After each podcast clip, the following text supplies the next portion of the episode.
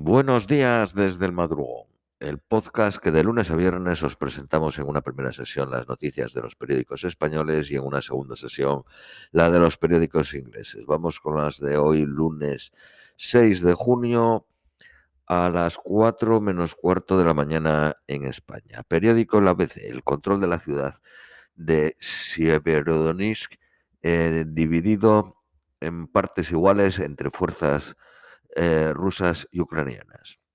Francia abre conversaciones con Emiratos para reemplazar el petróleo ruso. Ucrania acusa a Hungría de ponerse otra vez de parte del mal por dudar de la salud mental de Zelensky. Rusia afirma haber destruido en Kiev blindados entregados por países de Europa del Este. Ucrania denuncia que un misil ruso ha estado a punto de alcanzar la principal central nuclear del sur del país. Varias explosiones sacuden Kiev. Son los primeros ataques eh, sobre la capital de las últimas semanas. Rusia anuncia la muerte de más de 400 eh, nacionalistas ucranianos en las últimas 24 horas. Ucrania critica a Macron por su insistencia en no humillar a Rusia. Las autoridades ucranianas aseguran haber recuperado el 20% de Severodonetsk de manos rusas. Estados republicanos de Estados Unidos facilitan que los profesores puedan ir armados.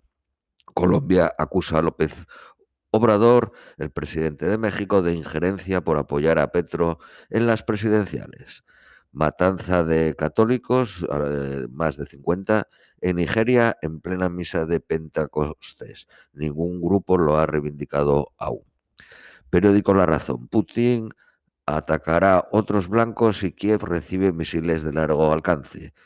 Ucrania contraataca a los rusos en Severodonetsk y ya controla la mitad de la ciudad. Asesinado un general ruso.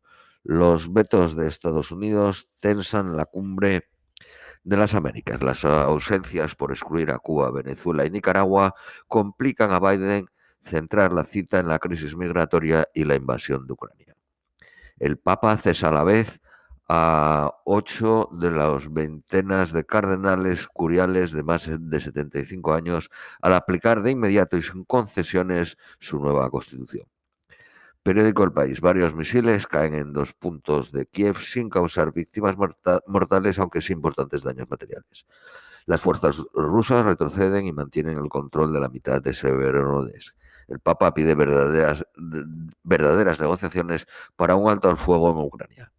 España dispuesta a entregar a Ucrania misiles antiaéreos y carros de combate Leonard al menos 49 muertos en un incendio en un depósito de contenedores en Bangladesh. Periódico Cinco Días. Estados Unidos permitirá a Repsol y Eni llevar petróleo venezolano a Europa. Estados Unidos estudia levantar los aranceles con China para combatir la inflación. Periódico El Economista. Los, salarios aumentan un 3% en el sector eh, privado por el tirón del IPC. El gasóleo bate los 2 euros y se come la rebaja de 20 céntimos del gobierno. El ministro propone un alza del 17.5% en la cuota de 400.000 autónomos. Perú tardará toda una década en recuperar la clase media pre-COVID. Vamos con las noticias nacionales españolas. Periódico ABC. El Partido Popular continúa el desmontaje del anterior proyecto anulando la venta de la sede y se renueva en Europa.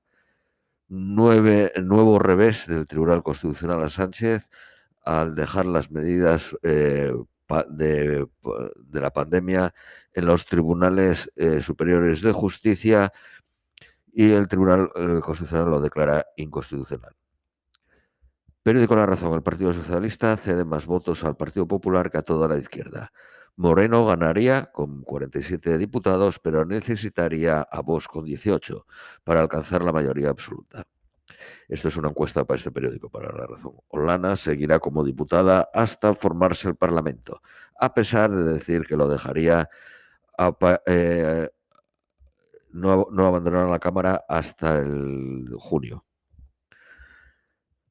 Eh, Ayuso lleva al Tribunal Supremo el currículum de bachillerato. Cree que incluye una carga ideológica dañina y supone una apología de la izquierda. Periódico El País. El, Partido Socialista trata de agitar la campaña ante un partido popular que busca el perfil bajo. Pedro Sánchez llama movilización con las políticas sociales como ariete. El Centro Nacional de Inteligencia alertó de que Rabat quería forzar un cambio sobre el Sáhara. España y Marruecos se reúnen para acordar la reapertura completa de las fronteras de Ceuta y Melilla. El martes tendrá lugar el primer duelo entre Sánchez y Feijóo en el Senado. Esto es todo por hoy, os deseamos un feliz lunes y os esperamos mañana martes.